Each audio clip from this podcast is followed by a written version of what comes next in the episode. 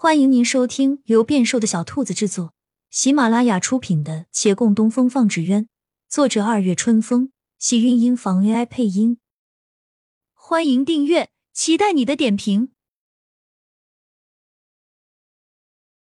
第一百七十二集，骆长青的筷子一顿，收回了目光。他分辨不出这话是敷衍大家，还是像他一样出自真心。对面人调侃道：“孩子都快有了，还这么腻啊！”既为夫妻，当一生如是珍宝。对面的人笑着，同时又推身边男人：“你看看人家。”男人只笑，其他人也笑起来。宴席中谈论打谷碾麦、播种收成，也话家长里短，谁家盖了房、娶了亲，话到桑太影斜、披星戴月。有人开怀畅饮，酩酊大醉，于是宴席散，离得近的归了家，稍远的就随意借住别家。于老先生这院子里就挤了几个小伙子，桌子一搭就能睡，反正明天还要继续。远道而来的人没空多叙叙旧事，大多数人睡去后也已是深夜了。来日方长，你俩先去休息吧。他们只得去了南屋，一张床一摆。床头再放一个柜子，剩下的地儿就只够走个人。月兰本想学那些小伙子们摆了凳子在旁边睡，但这屋子摆不下，而也没有多余的被褥。他临着床边站了会儿。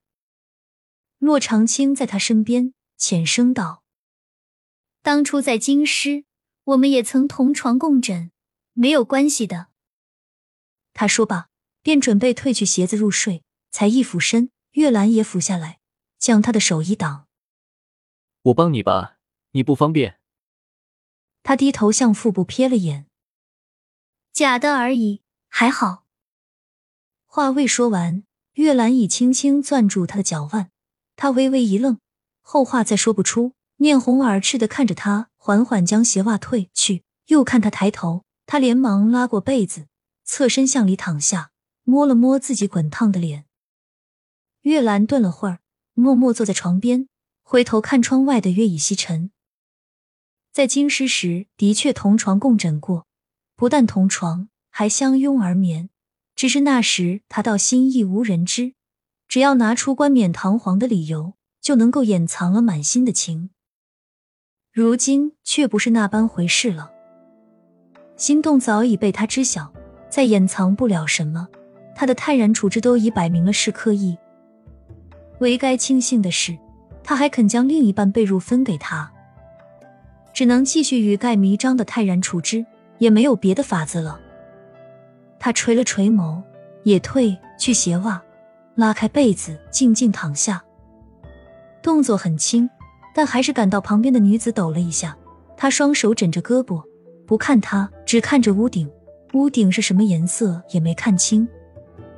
你没睡着吗？女子点了一下头，还没。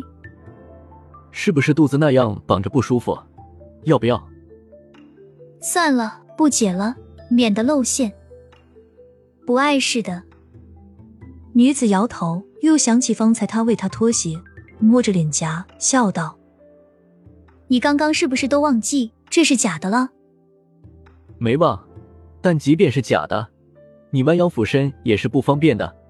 这几日辛苦你了，我却觉你更辛苦。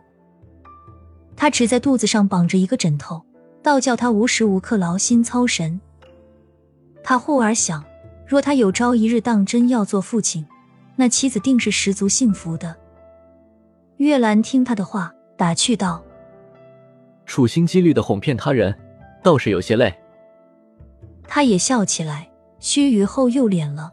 脑海中闪过宴席上的话，他道：“吃饭时你与他们说的那些假话，像真的一般，他们都信了。那你信吗？既是假话，我自然不能信。”说完，听身后半晌没有声音，大概人已经睡着了。他的心有些凉，他也慢慢合眼。这时听身后有了声响，嗯。的确是假话，所以不能信啊！他笑，何必还要强调一遍？月兰微微侧目，继续道：“不是夫妻，也一生视为珍宝。”他的呼吸一滞，顿然忘语。身后人又回了眼，重看向屋顶，才看清那屋顶上有两根房梁，上面落着几根草须。其实不必欲盖弥彰，也可泰然处之。他这次真的没有声响了，舟车劳顿，也该早些休息。骆长青这一回也真的慢慢合了眼，伴着窗外偶尔蛙鸣，静谧村落带着天然的宁和。一夜清梦，转眼天亮，持续的热闹又开始了。村民们乐此不疲，好像要将之前所经受的苦难全都补偿回来。又连着吃了两日的宴席，射日活动终于结束了。村民们散的差不多，那叫狗蛋的小娃也把东西还回来了。亲亲小耳朵们，本集精彩内容就到这里了，下集更精彩，记得关注、点赞、收藏三连哦，爱你！